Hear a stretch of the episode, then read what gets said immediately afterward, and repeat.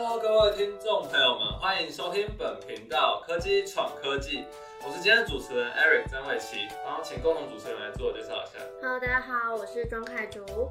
好，那我们今天主题是当科技闯进邻国的世界，让我们一起跟着董事长的脚步来探索消毒灯产业的一方之霸。首先，先请董事长来跟我们自我介绍一下。大大家好，我是邻国股份有限公司的董事长徐武一。哎，非常感谢哈，那个我们的主持人哦，那邀请我来参加这次的访谈哦。然后我本身来讲的话，是专门做那个新创事业的那个杀菌灯。然后我们杀菌灯的话是全世界的专利。然后本身来讲的话，全世界只有我们有发明出来这个东西。哦，再麻烦大家可以多多看一下，参考一下，谢谢大家。好，首先进到我们的主题，就是毕竟就一间新创公司来说，必必定是万丈高楼平地起，那就是由董事长来跟带我们去了解苹果的开始与现在。首先第一题就是因为发现你们是在疫情之下创立这间公司，那可能跟我们分享一下你创立苹果的动机，以及就是你在发现创业的过程中，市场有什么样的利基点是你创立的原因。哦，因为哈那个 COVID-19 的产生，导致哈世界上哈非常混乱，不含不包含、包含那个我们的生活空间，还有我们的上班环境，包含我们的生活周遭的四四面都是一样，都有这个问题。然后随着哈疫情发展到至今，所有的企业他们都面临到一个问题，不管是人员上班的问题，还是说，哎、可能我上班的员工染疫的问题，所以说大家开始投入在杀菌、灭菌这一个方面。所以说，我就投入这个产业，然后靠着自己懂的知识，然后去研发出来我们这些杀菌的产品，然后也创造出来现在的灵活的自动照明杀菌灯。嗯，就是在那个时候的时代的潮流下，所以你就投入了这样子的产业去尝试做这样子的创业。那接下来就是因为毕竟以一间新创公司，现在台湾很多新创公司来说，他们主要都是以软体啊，或者是以企业端的服务去形成一个创业，但是你们会选择硬体这样子的创业，可能就一定会遇到可能产品在开发过程中有很多的山要去爬，因为像是可能产品从你今天研发，然后到可能像是你要测试，甚至通过一些证照你才能去卖，然后甚至你最后面还要去就是量产，要有工厂愿意去帮你们做量产，然后找到供应商这些，那可能您您是怎么去突破这些关卡的？然后为什么又会选择硬体来创业？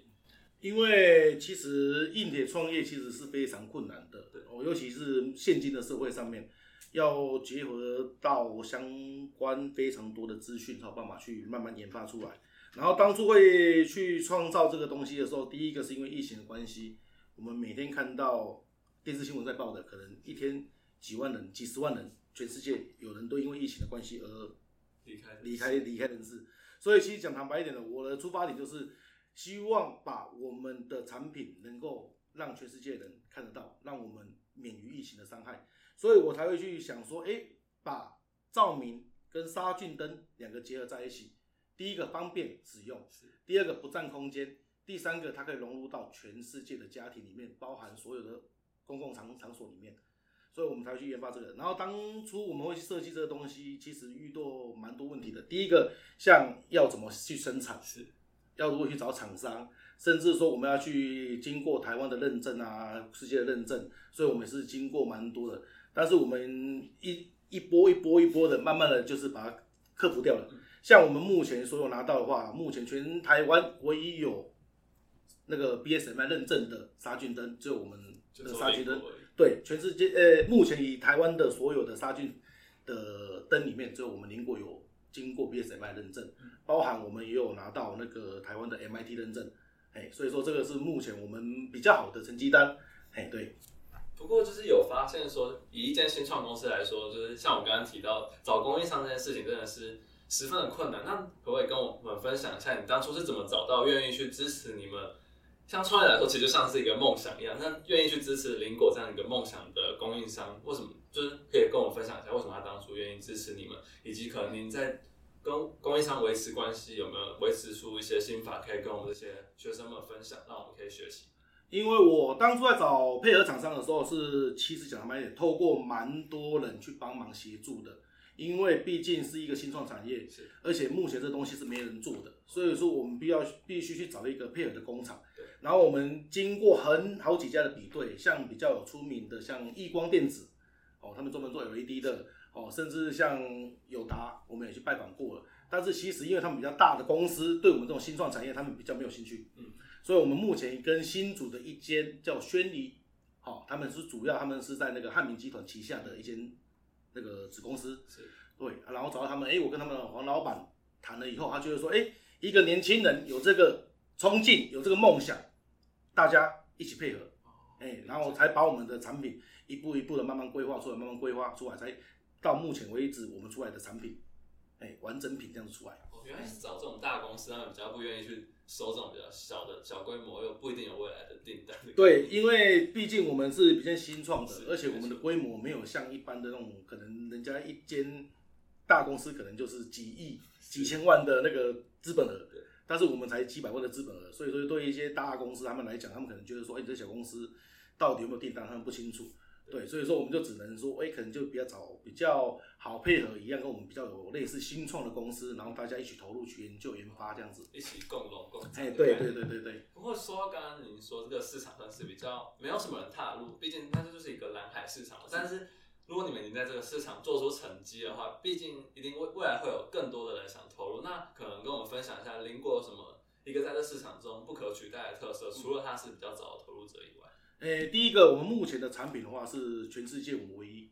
哦，哎对，为什么？因为第一个，我们毕竟我们有申请了世界专利，是哦，然后第二个，目前想要找我们配合的厂商已经有像飞利浦、嗯，欧司朗，哇，那么大，嘿，欧司朗，然后甚至还有一些其他的国外的产业，他们已经陆续在跟我们做联络，准备说，哎，可能要请我们的帮我们做代工。哎，所以以后如果看到跟我们一样的产品，有可能是挂飞利浦啊、欧司朗啊，好、的品牌，有可能就那个就是我们研发出来的。对，哦，等于是他们就是过来你们，就是你们这已经申请到这个先行的专利，所以之后就算有人卖一样的东西，等于是要申请你们 license 的概念，就是你们就是就是他不可能说就是跟你变成是同 level 竞争者，毕竟你们先把这个专利拿到哎，手。对，嗯，理解。那接下来就是，关于创业来说，就是企业最难的就是去把产品如何去推给客户去买。嗯那就是可能以林果这样的一个比较新的公司，而且这种像刚刚提到照明再加上消毒灯是一个比较新的样式呈现在消费者眼前。那可能跟我们分享当初是如何去说服消费者去买你的产品，而且甚至是发现你们现在有很多客户的合作，有跟很多学校，甚至你有提到可能马上就要去跟公部门有比较大的合作。那跟我们分享一下是如何说服他们跟你们合作。哦，因为我们当初创业的时候，其实刚开始的产品接受度并不是那么高，是。因为它是一个新创产品，大家都没看过，所以当初我们刚开始在做这一个产品的时候，我是挨家挨户去拜访人家，尤其像补习班，哦，像那个幼儿园，哦，甚至学校单位、公家机关，我都是一间一间去拜访人家，然后跟他讲说，哎、你们有没有参考一下？哎，有没有这个需求？然后我们是透过说，哎，可能你有需求没关系，我们可以先给你们试用，你们试用完觉得效果好，有这个成效再来跟我们讲。对啊，我们都是无条件给你们试用，我们负责安装，我们负责帮你拆卸都没关系，就先给你们试用看看。啊，蛮多现在尤其像我现在的代理商，他们也是觉得说，哎，我真的有努力，而且一个年轻人的那种冲劲，就是说，哎，一直是拜访他。然后一可以提供他们试用，试用完以后，他们觉得哎、可能不好用，我就直接帮他们收回来，然后帮复原。然后像我的代理商，他就觉得说，哇，你真的很努力在做这件事情，所以他们就对我非常认可。所以说，像其他学校单位都是这样子，他们也是觉得说，哇，一个年轻人自己出来创业，然后又自己这么努力在不许这些东西的时候，他们觉得说，哎、我们来给你一个机会试试看，对，然后就一传二，二传三，然后三传十，这样子一直传，一直传，一直传，越传越多。所以说，为什么那么多学校单位会用我们的产品，就是因为这样子来的。我就是来自于您那么勤快的去跑客户，然后跑到专门建立出了口碑，然后自然而然客户就会找上门来去找你们合作的概念。哎，是，不过就是像这样子的过程中，可能就是就是会很烧，就是可能测试品的钱，因为毕竟就是因为一开始你你是免费提供给是他们，那这样子一开始会不会很难去维持一间公司的营运？因为一开始毕竟可能订单一定不会那么多，而且都是要给别人免费的试用去了解的部分。哎，对，刚开始的话，其实我们当初创业其实蛮艰苦的，是对，尤其像刚刚主持人所讲的，我们刚开始的时候资金烧的蛮严重的。嗯对对对，因为我们都是直接抱持一种心态，就是没关系，我先用我的产品去给客人使用看看，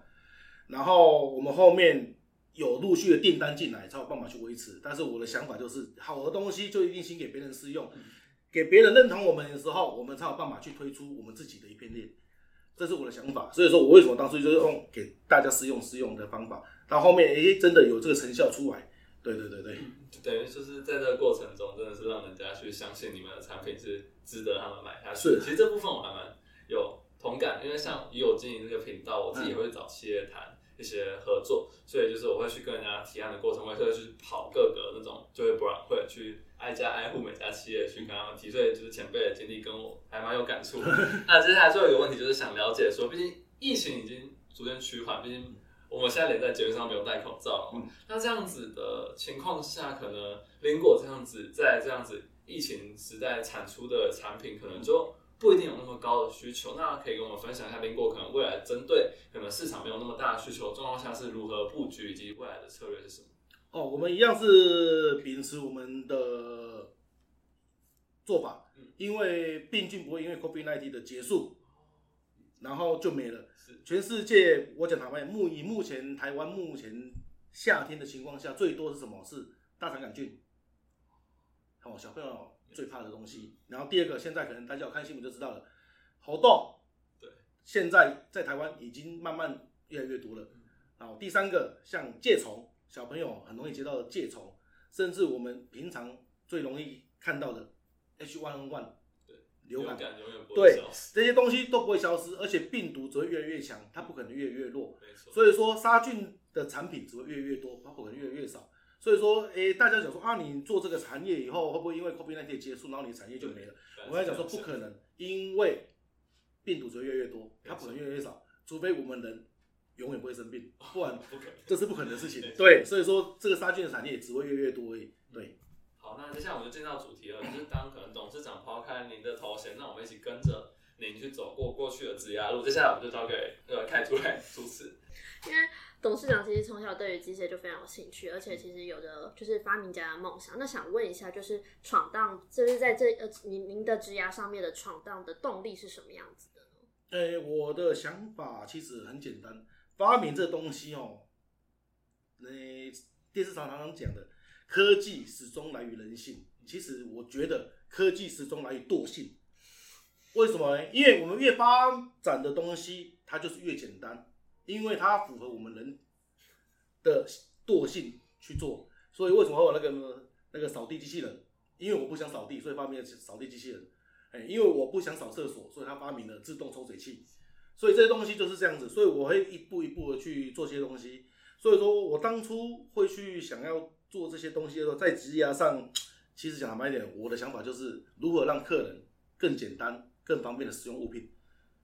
哎，不管是做任何事情，包括我以前做的工作也是一样。